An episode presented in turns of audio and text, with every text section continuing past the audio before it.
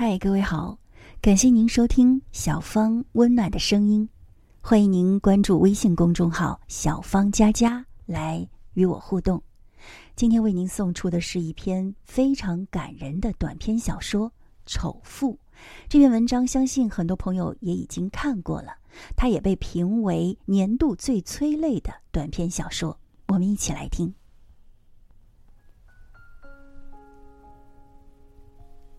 父亲很丑，一米四二的个头。村里有几个初中毕业的孩子，私下叫他“根号二”。根号二约等于一点四一。父亲长了一张大脸，在常年的风吹日晒之下，变得干巴巴的。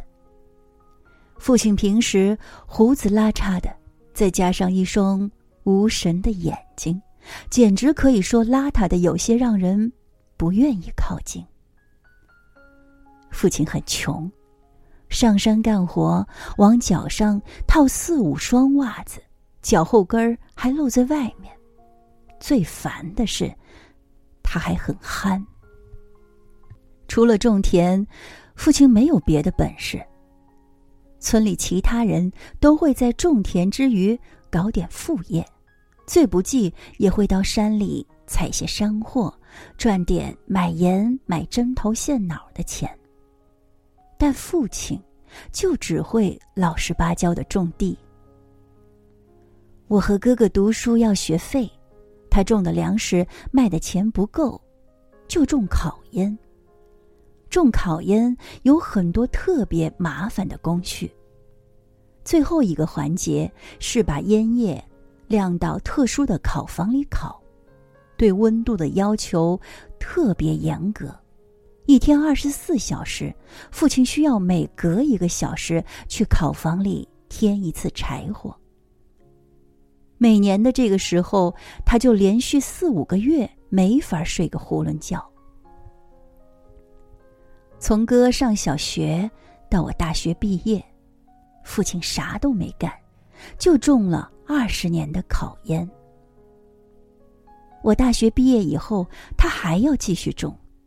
我们威胁要把他的烤房炸掉，他才算安分下来。种烤烟很辛苦，他吃早饭的时候总是天还没亮，吃晚饭的时候天已经黑了很久。他不吃午饭。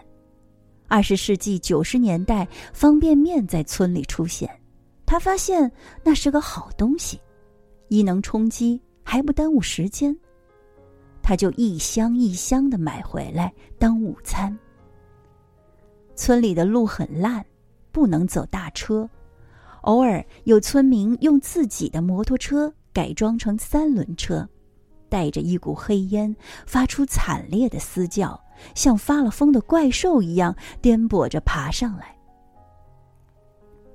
要把烤好的烟运出去卖，把种烟的化肥运回来，全靠父亲的双脚和双肩。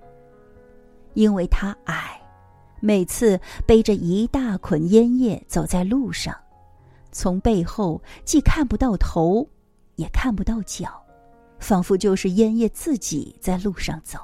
显得很滑稽，这也更容易让人觉察到父亲的憨。有一天，他卖了烟，买了方便面回家，半路上遇到一个开着三轮车的熟人，愿意捎他一程。他像蹲厕所一样蹲在改装的车盒子里，双手牢牢抓住盒子的两边。那个样子很像古装电视剧中被绑在囚车上游街的犯人。回到家，他才发现自己一路只顾自己不被颠下去，他买的方便面却不知道在什么时候掉在半路上了。结果他门儿都没进，就折身下山，沿路去找。他再次回家的时候，天早黑了。方便面也没有找回来，怕是被放羊的人顺手捡走了。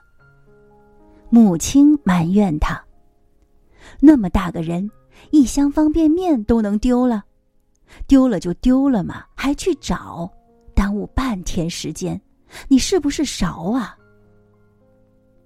父亲什么都不说，默默去吃母亲留在锅里的饭。因为父亲又矮又丑还憨，小时候每次学校开家长会，我总是找各种借口不让他去。好在他很忙，能不去他就不去。读小学二年级的一天，下大雨。我早上翻山越岭去学校时淋了雨，在学校发高烧，头疼的趴在桌子上啜泣不止。没有电话，老师请个刚好顺路的人捎信给父亲。下午的时候，父亲站在教室门口，从头到脚都是泥，大声喊着我的乳名：“走，回家。”他背着我趟水翻山。一身水，一身泥。那是记忆中他第一次到我的学校。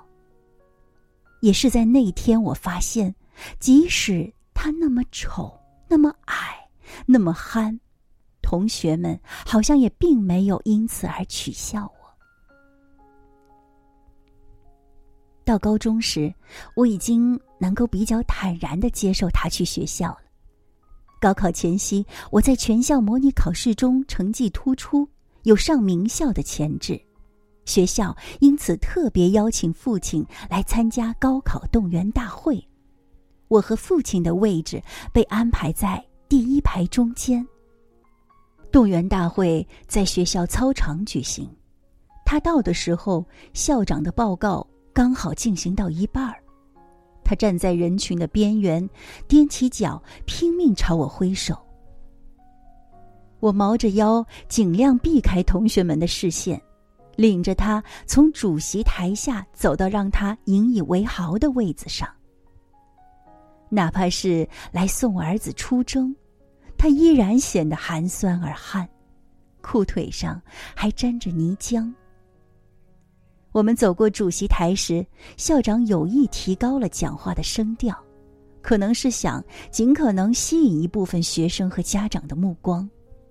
这个细节至今温暖着我的心，而我再一次觉察到，父亲丑，而且憨。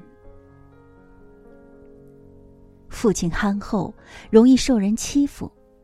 二十年前，对于农村里的公共事务。政府很少顾及，修路搭桥流行用义务工，也就是个人为集体提供无偿的劳动。总有人投机耍滑，也总有人敷衍了事。而每逢这个时候，父亲因憨厚与勤恳，反而成了大家讥笑的对象。就连我和哥哥也经常糊弄他。无论是周末还是寒暑假，我们都要跟着父亲在地里干活，作业则等到晚上，在一盏昏黄的煤油灯下去做。但是很多时候，晚上我们懒得动，临近开学，作业没写，我们就要求父亲写一张字条带给老师，他从来不拒绝。所以初中、高中的时候，我们经常带着父亲家里活多。没时间写作业，请老师原谅的字条去见老师，屡试不爽。村里贫穷而落后，大部分人对读书的理解非常传统而简单。学而优则仕，书读得多的人以后是要做官的。但是大部分村民觉得祖坟上没有冒青烟。子孙后代自然也和高官厚禄无缘，所以读书无用论在几十年前的农村就盛行，并不是近几年的新思潮。我和哥哥是村里四个大学生中的两个。入学前夕，很多人登门道贺，有人曾对欺负过父亲的无知行为道歉。表示今后一定痛改前非，重新做人。也有人请父亲以后多多关照，他们担心我和哥哥将来做官以后打击报复他们。父亲在村里的地位一夜之间从地下到了天上，从来不曾受到如此厚遇。父亲憨厚的脸涨得通红，发出几声干涩的笑声，搞得大家心里直打鼓。好在我和哥哥大学毕业已经十几年，既没做官，也不曾回家报仇雪恨，父老乡亲的心才算落了地。父亲读书不多，不知道有神论、无神论是哪路神仙，但事实上，他不相信鬼怪。在他大半辈子中，生活最终靠的都是自己的双腿和双手。山大人稀，初中时我们去上学的路边有一处悬崖，悬崖边上有一棵巨大的歪脖子柏树。有一天去学校途中，我靠在歪脖子树上乘凉，不小心以头朝下的姿势滚下了悬崖。最终落地的姿势却是后背上部先着地，我趴在地上一动不动。意识模糊，呼吸困难，旁边有人叫我，我却只能张着嘴大喘气，答不上话。小伙伴们都惊呆了。我在地上躺了约半个小时，除了额头擦伤，还有点直不起腰，其他一切正常。然后照常去上学，因为远，所以住校。周末回家的时候，我已无大碍。和父亲说起此事时，他嚎啕大哭。他跑去给我死去的爷爷奶奶以及各位祖先烧香磕头，给所有他听过的神仙磕头，也不管他们在天上管什么，因为所有人都说人从那个悬崖上掉下去会摔死的。父亲坚信我是得到了祖先和各路神仙的护佑。大学毕业以后，哥哥定居北京，我来了广州，一南一北都是国际化大都市。父亲老了，几番劝说，两年前他终于答应带着母亲来广州小住几日。高楼大厦，车水马龙，他第一次见到儿子能够在离家几千里的大城市立足。他有些小骄傲。带他去香港的时候，他一定要坐双层巴士的顶层最前一排，对香港一路点评。在海洋公园的时候，他要我把看到的一切都拍下来。他不会用智能手机，就让我把照片洗出来，他要带回去给别人看。他又有些惊慌失措。在人流中，他总是紧紧抓着母亲的手，他怕母亲走丢，也怕自己走丢。他比以前更憨了。我开车出去，他总是担心车门没关上，很用力的关门。我特意带他去坐地铁、公交车，来来回回教了几天，他也没学会。人一多，他就慌张。不知何去何从。站在扶手电梯前，他就像一个患有恐高症的人站在悬崖边上准备蹦极，犹豫不决，似乎要下定拼死一搏的决心才敢迈出那一步。过地铁闸机时，他总是紧贴着前一个人；刷卡后，他总是小跑着过闸机，生怕被夹住。不同的是，我不再觉得他丢人。我站在一旁，小声的教他，鼓励他，对旁边等候的人陪笑脸道歉，让他们再等等。在广州的几天里，对于所见所闻，他总是会提各种有些可笑的问题，像一个懵懂的孩子。我总是先哈哈大笑，再耐心的解释给他听。他不管有没有听懂，也总是跟着憨憨的笑。他大半辈子和黄土地打交道，手里拿的是锄头，眼里看的是庄稼。他连一门老了可供自己消遣的娱乐方式都没学会，不打牌，不打麻将，不看电视，不玩手机，不上网，不看书。他和这个城市格格不入，这个城市让他紧张，他不属于这里。预先设定的行程没走完，他就匆匆要回家了，在车站送别。临行前，他叮嘱我过年早点回家。父亲本来就丑的脸，老了更干巴了。父亲本来就矮，老了背驼更矮了。本来就憨，老了没办法变聪明了。丑，矮。穷憨，现在又老，他越来越像深山里的一坨泥巴。借用一种说法，岁月从他身上夺走的，都给了我。我长大了，现在我愿意带他去任何地方、任何场合，并大大方方的告诉所有人，这是我的父亲。虽然他丑，他矮，他憨，他穷，他像一坨泥巴。如果有机会体验时光倒流，我希望从小我就能这么做，从来不曾犹豫。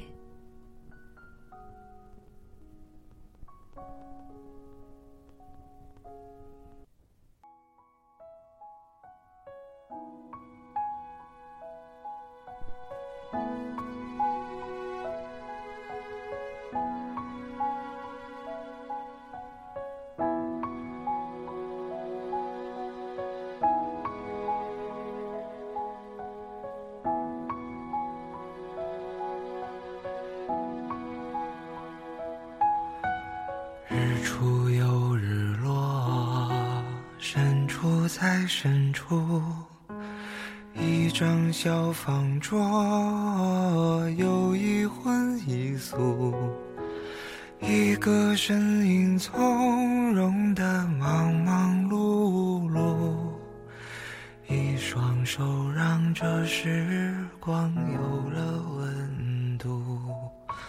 太年轻的人，他总是不满足。固执的不愿停下远行的脚步，望着高高的天，走了长长的路，忘了回头看，他有没有哭？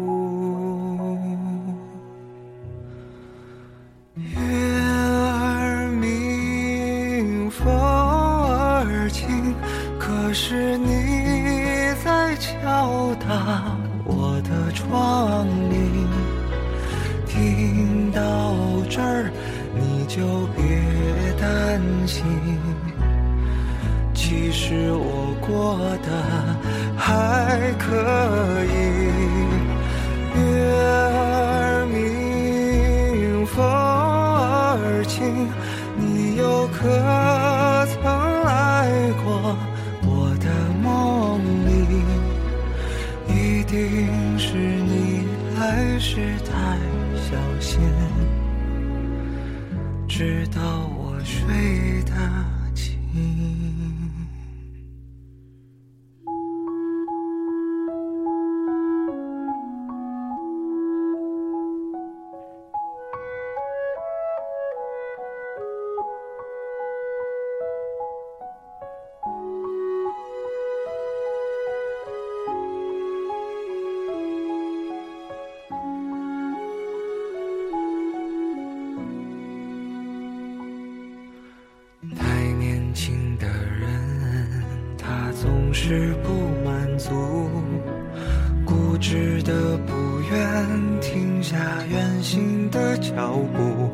望着高高的天，走了长长的路，忘了。回头看，他有没有哭？月儿明，风儿轻，可是你在敲打我的窗棂。听到这儿，就别担心，即使我过得还可以。月儿明，风儿轻，你又可曾来过我的梦里？一定是你来时太。到我睡得轻，一定是你来时太小心，怕我再想起你。